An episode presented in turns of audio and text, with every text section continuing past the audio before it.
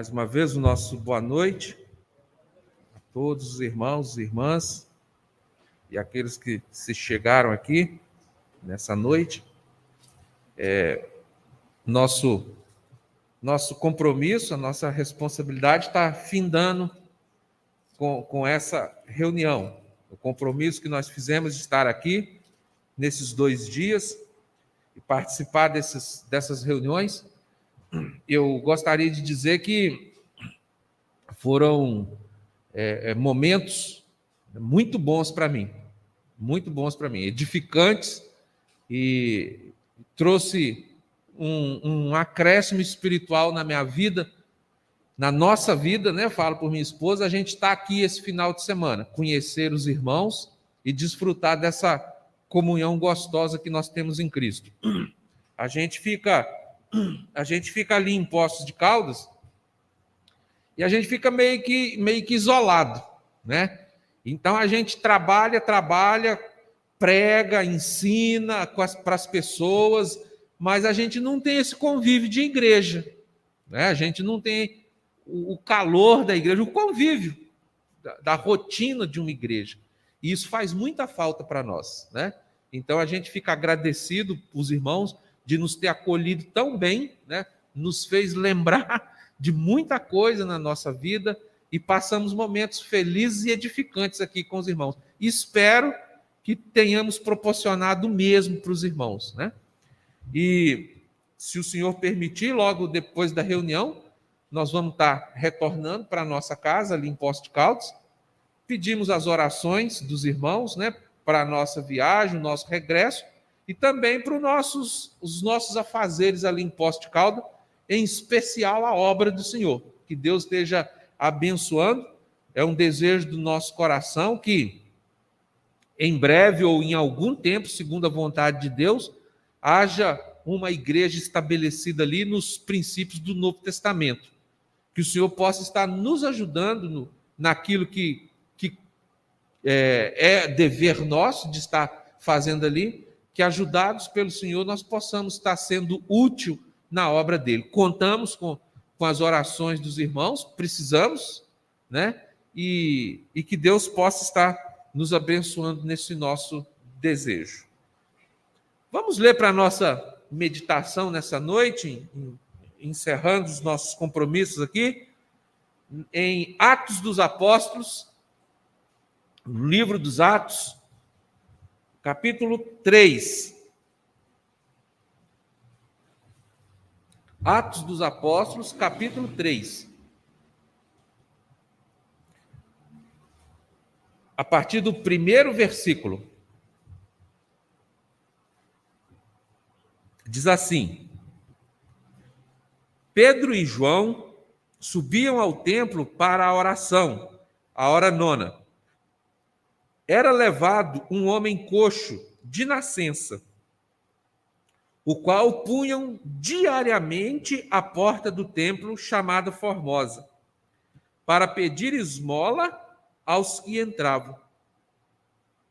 Vendo ele a Pedro e João, que iam entrar no templo, implorava que lhe dessem uma esmola. Pedro, fitando, juntamente com João, disse: Olha para nós. E ele o olhava atentamente, esperando receber alguma coisa. Pedro, porém, lhe disse: Não possuo nem prata, nem ouro, mas o que tenho, isso te dou. Em nome de Jesus Cristo Nazareno, anda. E tomando-o pela mão direita, o levantou. Imediatamente, os seus pés e artérios se firmaram. De um salto, se pôs em pé, passou a andar e entrou com eles no templo, saltando e louvando a Deus. E viu todo o povo a andar e a louvar a Deus, e reconheceram ser ele, o mesmo que esmolava, assentado à porta formosa do templo, e se encheram de admiração e assombro por isso que lhe acontecera. Temos lido que o Senhor acrescente aos nossos corações a sua bênção. Amém. O, o, o livro dos Atos conta, ele narra é, a, a, a, trajetória da igreja, a, a pregação do evangelho, depois que o Senhor Jesus Cristo é, ressuscitou e, e foi assunto aos céus. Agora, sem a presença física do Senhor Jesus, é, era incumbência não só dos apóstolos, dos doze, mas aqui já, já havia uma igreja de mais de 3 mil membros. Era incumbência dessa igreja levar o evangelho, como o Senhor Jesus Cristo tinha ordenado, ide por todo mundo, né? pregai a toda criatura. Então, como havia sido uma ordenança do Senhor Jesus, a igreja então começa a a anunciar a, a salvação, a redenção na pessoa de Cristo Jesus. E como havia sido prometido pelo Senhor Jesus, sinais e milagres acompanhariam aqueles que crescem no Senhor Jesus. Então, no, no princípio da igreja, no, no, na, na, no, nos primeiros anos da igreja, num primeiro momento da igreja, para que o povo cresça no poder de Deus, para que o povo cresça na ressurreição de Cristo Jesus, milagres, sinais e prodígios eram feitos. E o texto que nós lemos se trata de um milagre que Pedro fez, Pedro realizou no poder do Espírito Santo, no poder de Deus.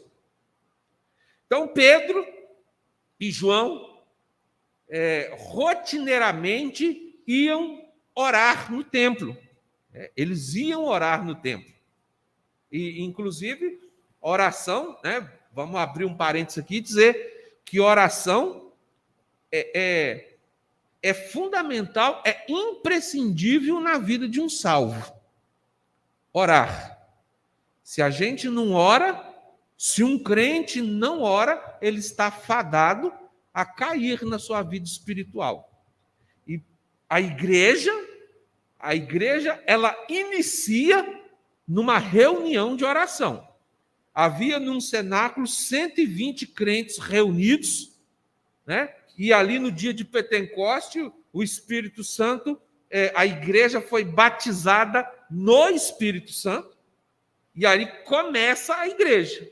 Foi, eles estavam orando. A Bíblia diz que eles estavam reunidos orando. E Pedro, então, tinha essa prática. Os cristãos tinham essa prática de orar. E aí, na hora nona, Pedro vai ao templo, várias portas de entrada tinha no templo, e ele então passou pela porta chamada Formosa. E ali tinha um homem paralítico, diz a Bíblia que coxo. Coxo era impedido de andar normalmente. É, impedido, talvez, de andar de, de qualquer forma. E diz que aquele homem era colocado diariamente na porta do templo para pedir esmolas. A, a deficiência física dele, a Bíblia informa que era uma deficiência física de nascença. Aquilo acompanhava ele desde que ele havia nascido. A Bíblia não fala quantos anos que ele tinha aqui, mas fala que a deficiência física dele era desde que ele tinha nascido. Ele nasceu daquela maneira, impossibilitado de andar normalmente como as outras pessoas. E essa deficiência física provavelmente interferiu na, na vida profissional, na vida espiritual, em, em toda a vida dele. Profissionalmente, né, ele, não, ele não podia exercer atividades de trabalho normal, igual todas as pessoas, e com isso ele não conseguia recurso para sobreviver. O, a, a, a maneira, o meio que ele encontrou foi mendigar, pedir esmola. E as pessoas que pedem esmola, normalmente, eles vão para pontos estratégicos locais de, de grande aglomeração, locais de grande fluxo de pessoas, é, é, é o ideal. E ele, né, sabiamente, foi para a porta do templo, ficou na escadaria da, da porta do templo, ficou na porta do templo. Entende-se que as pessoas que vão no templo, que fre frequentam um templo religioso, eles são mais tendenciosos, têm um, um coração mais voltado para as boas obras, porque são pessoas né, que, que pensam no próximo. Então, esse homem, estrategicamente, ele se coloca na porta do templo para ganhar o seu pão. Mas ele se colocava ali não por si só. Diz a Bíblia que ele era carregado o qual o punham diariamente à porta do templo. O punham. Alguém colocava ele lá. Alguém carregava aquele homem para lá. E aconteceu aqui mais uma vez. É? Aconteceu aqui mais uma vez. Ele foi para lá. É. As pessoas que carregavam ele, não sei se numa cadeira de roda, numa maca, no colo, de carroça. Ele era carregado, e eu imagino eu tento imaginar esse homem saindo de casa, talvez sete horas da manhã, e combinando: olha, eu vou para lá, e vocês me levam, e, e, tal hora vocês vão lá, me buscam. E aquilo era uma rotina constante, era uma rotina. A rotina dele era essa, porque desde seu nascimento ele era paralítico. E ali na porta do templo ele ganhava o seu pão. Ele ganhava o seu pão. Mas nesse dia, Pedro e João estavam indo orar no templo, passa por esse homem. Passa por esse homem. E esse homem então pede uma esmola para aqueles dois servos de Deus. E aqueles dois servos de Deus encara naquele homem e diz o seguinte: Pedro diz o seguinte: Olha, eu não tenho prata nem ouro, mas o que eu tenho te dou. Em nome de Jesus Cristo Nazareno, levanta e anda e estendeu a mão, pegou ele pela mão direita, e diz a Bíblia que pegou ele pela mão direita e imediatamente aquele homem pulou em pé. Normal, como se nunca tivesse tido nada. Um homem que a, a Bíblia dá um testemunho que ele nasceu coxo. Mas imediatamente aquele, a, na, na, é, é, na, na, realização daquele milagre, imediatamente ele dá um salto e se põe de pé, firmando seus pés e artelhos, como quem nunca tivesse nada. E mais, diz a Bíblia que ele ficou feliz, aquele homem ficou alegre com o que ele recebeu e entrou no templo, pulando, saltando e louvando a Deus. Então é uma cena, eu tento imaginar uma cena, uma cena maravilhosa, né? É uma cena maravilhosa. Mas eu queria pensar um pouco com os nossos ouvintes nessa noite que esse homem é a figura de um pecador. Esse homem paralítico é a figura de nós, pecadores. Ele nasceu coxo. Ele nasceu naquela condição. Ele nasceu impossibilitado. A sua a, a, a, de nascimento ele era ele tinha impossibilidades físicas e impossibilidades espirituais.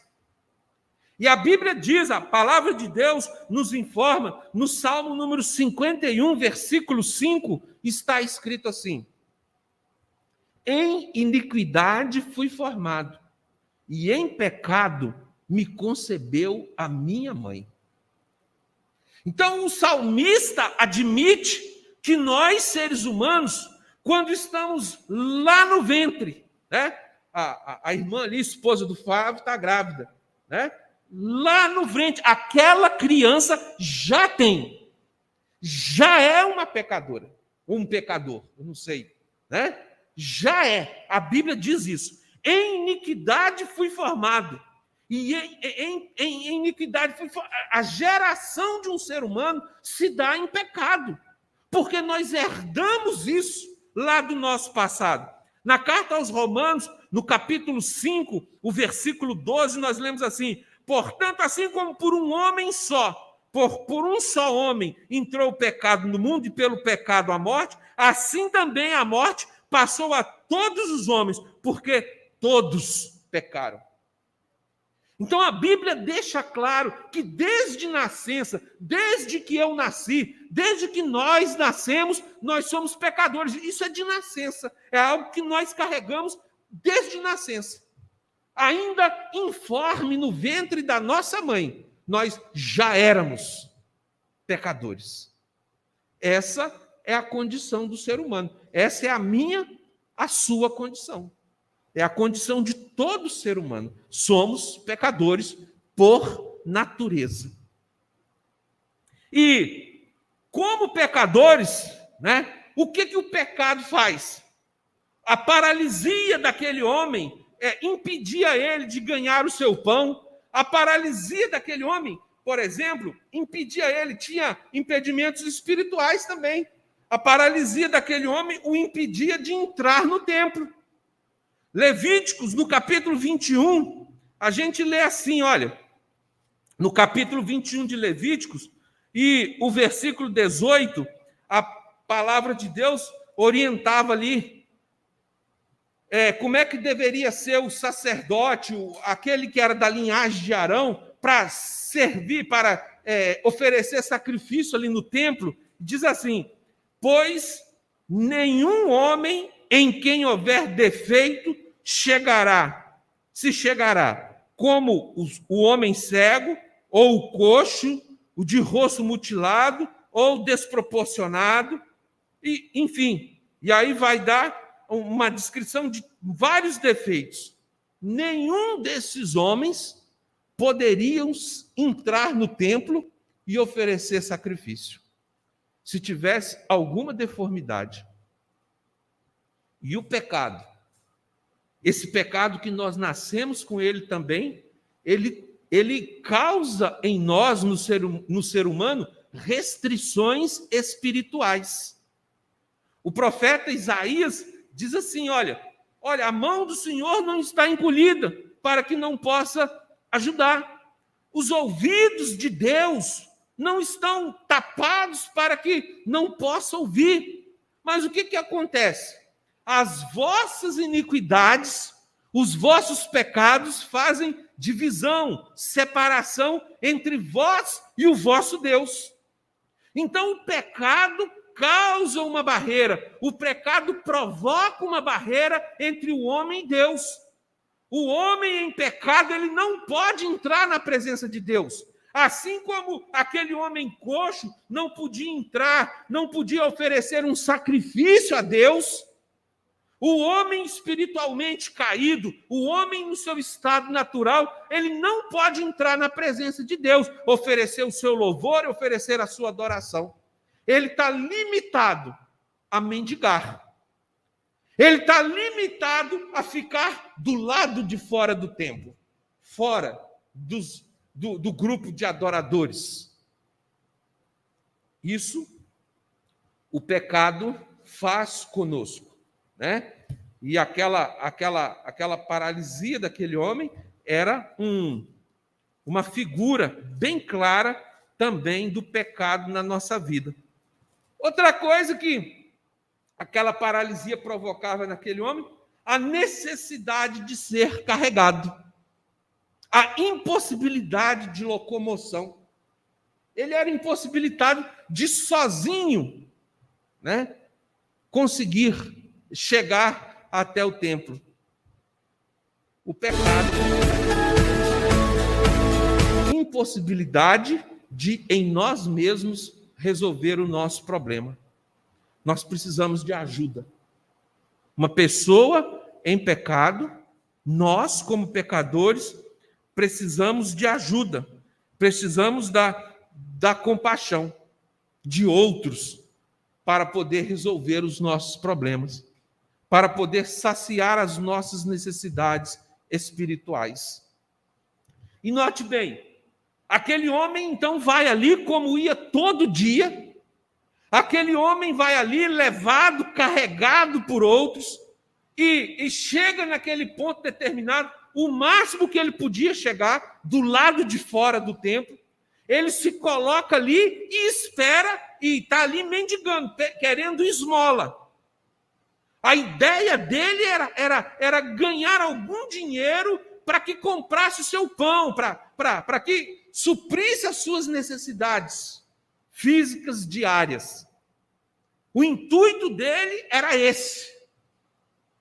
Mas, para surpresa dele, naquele dia, eu fico tentando imaginar aquele homem chegando em casa andando. Um homem que desde nascença era paralítico, mas naquele dia ele voltou para casa andando. Ele volta para casa andando normalmente. E ele então, quando ele vê João e Pedro, Pedro e João entrando ali no templo, ele, ele pede uma esmola. E de fato o que ele esperava era uma esmola. O que ele esperava era uma esmola. Mas não esperava receber de Pedro o que ele recebeu: a cura, o milagre da cura. E o pecador, irmãos e amigos ouvintes, muitas vezes ele espera também uma esmola. Às vezes a gente vai pregar o evangelho para alguém e aquela pessoa fica querendo só esmola. O que de fato o evangelho pode dar, ela não entende e não quer. Ela não entende e não quer. Né? Então, note bem, Aquele homem ouviu de Pedro: Olha, eu não tenho prata nem ouro, mas o que eu tenho te dou em nome de Jesus o Nazareno. Levanta e anda. Então Pedro evoca o nome do Senhor Jesus e no poder do Senhor Jesus ele cura aquele homem. Ele realiza aquele milagre na vida daquele homem. E é isso que acontece. Quantas pessoas vivem no seio das igrejas só querendo esmolas. E a verdadeira dádiva não tem. Não buscam e não adquirem. Pedro disse: Olha, eu não tenho prata nem ouro. Esse mesmo Pedro escreve lá na sua primeira carta, capítulo 1, versículo 18. Ele escreve assim: Olha, sabendo que não foi com coisas corruptíveis, como a prata ou o ouro, que fosse resgatado da vossa vã maneira de viver, que por tradição recebeste dos vossos pais, mas com o precioso sangue de Cristo, como de um cordeiro imaculado e incontaminado. É isso que o Evangelho oferece. Não é prata, não é ouro, mas o Evangelho oferece o precioso sangue de Cristo o precioso sangue de Cristo, que tem poder de não é, é, é, te dar uma. É, é, é, um, resolver temporariamente o seu problema com a mendigância, mas o, o, o sangue de Cristo resolve de uma vez por todas o nosso problema diante de Deus. Aquele homem, então, teve a felicidade de encontrar aqueles servos de Deus e receber um milagre que ele jamais esperava receber. Possivelmente, aquele homem conviveu ali com o Senhor Jesus, viu o Senhor Jesus quando o Senhor Jesus era vivo e andava ali. Possivelmente ele, quem sabe, até tentou chegar ao Senhor Jesus e não conseguiu. Mas agora ele encontra com os servos do Senhor Jesus e em nome de Jesus ele é curado. Não recebe prata, não recebe ouro, não recebe a esmola, né? não tenho prata nem ouro. São, são materiais nobres, são metais nobres. Quantos de nós gostariam de ter prata? Quantos de nós gostariam de ter ouro? Metais nobres de grande valor, mas não resolvia o problema. Não resolvia o problema desse moço. Não resolvia o problema. Era considerado esmola. Ele estava buscando esmola. É isso, isso é esmola. Então Pedro está dizendo: prata e ouro é esmola.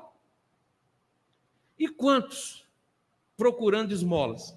As coisas mais valorosas desse mundo são esmolas as nossas obras, as coisas mais. aquilo de maior valor nessa terra é considerado como trapo de imundície diante de Deus. Mediante a obra redentora do Calvário, o preço que Cristo pagou, o sangue de Cristo vertido ali na cruz do Calvário. está muito acima do valor de qualquer coisa. Mas eu fico pensando, quantas pessoas mendigando. A situação desse moço aqui era a minha. Eu estava na situação dele. Eu fui criado no, nos bancos da casa de oração. Antes de eu aprender a ler e escrever, eu já sabia as histórias de Davi, de Sansão, de cor e salteada. Minha mãe era muito cuidadosa em me ensinar a, a palavra de Deus e muito me ajudou. Mas aí eu fui criado nos bancos da casa de oração, cresci, fiquei jovem, né? depois fiquei rapaz e fui encontrar o Senhor Jesus Cristo só aos 18 anos de idade. Mas eu, a minha situação era igual a desse homem. Né? Eu passei 18 anos da minha vida assim. Dava, dava a hora da reunião, a minha mãe, Paulo, vem cá, Paulo, vem tomar banho, está na hora da gente ir para a reunião. Domingo, quarta-feira, sábado. Paulo, está na hora. Eu ia, tomava meu banho, pegava na mão da minha mãe e ia para a reunião. Aí eu chegava na reunião, sentava lá no último banco. Né? E aí acontecia, a igreja acontecia, e cantava, e louvava, e estudavam a Bíblia, e, e se regozijavam, os crentes se regozijavam com aquilo. Eu olhava para minha mãe assim, eu pensava, mas que prazer é esse de tanto ir para a igreja? E eu, igual aquele paralítico, eu era colocado na porta. Eu estava do lado de fora da igreja, mendigando, mendigando. E isso é o que acontece com muitos. Vêm na igreja carregado e ficam mendigando do lado de fora da igreja. Do, do lado de fora do templo. Estão lá fora, carregados. E chega aqui e pega migalha. Né? Tem banquetes espirituais e pegam migalhas. É, tem uma ilustração né, que o, me permitam contar, diz que um rapaz, ele veio lá da, da Europa tentar a vida aqui na América, e disse que ele, ele vendeu tudo que tinha lá, juntou um dinheiro e falou: vou para lá e vou ficar rico lá na América. E veio aqui para a nossa região e vou ficar rico. E depois que eu ficar rico, eu volto aqui para minha terra. Mas aí as coisas não começaram, começaram a não dar muito certo começaram a não dar muito certo.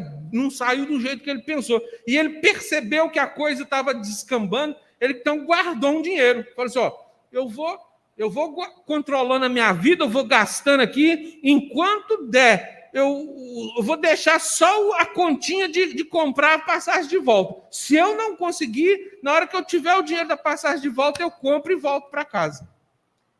E assim aconteceu. De fato, ele, ele não conseguiu prosperar aqui. E foi, mas foi tentando, foi tentando até ficar só. Aí ele chega para comprar passagem de navio e olha, esse dinheiro eu só dá para comprar de terceira classe. De terceira classe. E ele então comprou de terceira classe lá e tal. E, e beleza. E comprou, ele conheceu farinha de mandioca aqui no Brasil, comprou um, um saco de 5 quilos de farinha, né? E, e foi viajar. Era uma viagem de dias. E ele então começou a, comer aquela farinha, né? E dava fome na hora do almoço, ele pá, aquela farinha. À tarde, ele pá, farinha. No café da manhã, e, ele, ele chegava perto do restaurante do navio, aquela comida gostosa, aquele cheiro gostoso, e ele, farinha. Aí, passado uns dias, a, a, aquela farinha começou a ficar azulada, né? Daqueles fungos, ficar azulada. Eu falei, agora não tem jeito mais. Não consigo mais comer essa farinha. Deixa eu procurar lá a cozinha, ver se o cara me dá ao menos um resto de comida, uma, uma sobra, porque eu não vou aguentar. Aí disse que ele procurou o, o chefe da cozinha lá, né? Ah, senhor, eu ah, explicou a situação dele, não dá para o senhor me arrumar, nem que seja um resto de comida. Aí o chefe falou: deixa eu ver sua passagem. Ele entregou, não, rapaz, a sua passagem te dá direito aqui a café da manhã, almoço e janta. Não é possível. Então, tem gente aqui com direito a café da manhã, almoço e janta e comendo farinha. Eu vivi assim. 18 anos da minha vida comendo farinha, lá do lado de fora, levado pelos meus pais, levado pela minha mãe, e nunca experimentei a comunhão que há na pessoa de Cristo Jesus aqui dentro. E eu me preocupo, me preocupo que pode ser essa a situação de alguém aqui nessa noite. Pode ser essa a condição de alguém aqui nessa noite. Levado à porta do templo, sem o privilégio de desfrutar.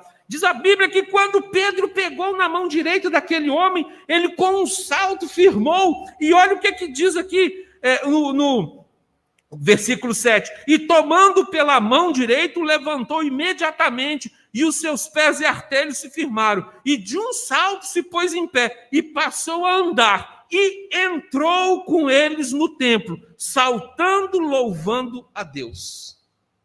Um homem que ficou a vida inteira lá do lado de fora. Agora entra saltando e louvando a Deus. Mas precisa de acontecer um milagre. Quem sabe nós estamos falando com alguém que só veio em mais uma reunião? Quem sabe nós estamos falando por, com alguém que veio trazido aqui para mais uma reunião quem sabe nós estamos falando com alguém que, que vai voltar para casa igual esse homem, de uma maneira diferente, de uma maneira inédita. Alguém que desde seu nascimento ele só é trazido à porta do templo, mas nunca teve o prazer de entrar aqui. Nós queríamos dizer que nessa noite, pela fé em Cristo Jesus, você pode participar das delícias e deixar de participar das esmolas que tem lá fora e participar das delícias que há na presença do Senhor. E é o nosso desejo que você creia no Senhor Jesus. Em nome de Jesus o Nazareno, você pode ter uma vida transformada nessa noite. Em nome de Jesus, você pode ter o perdão dos seus pecados e passar a gozar uma nova vida em Cristo Jesus. Você que está sendo trazido há tanto tempo e não tem desfrutado dos privilégios de um salvo. A partir de hoje, se crê no Senhor Jesus Cristo, você pode entrar saltando e louvando a Deus. Que o Senhor te ajude. Que o Espírito Santo de Deus te ajude a tomar uma decisão aí no banco onde você está. Que você, ajudado pelo Espírito, possa ter a sua vida transformada, crendo no Senhor Jesus para bênção sua, para a felicidade nossa e para a honra e glória do nosso Deus. Esse é o nosso desejo. Amém.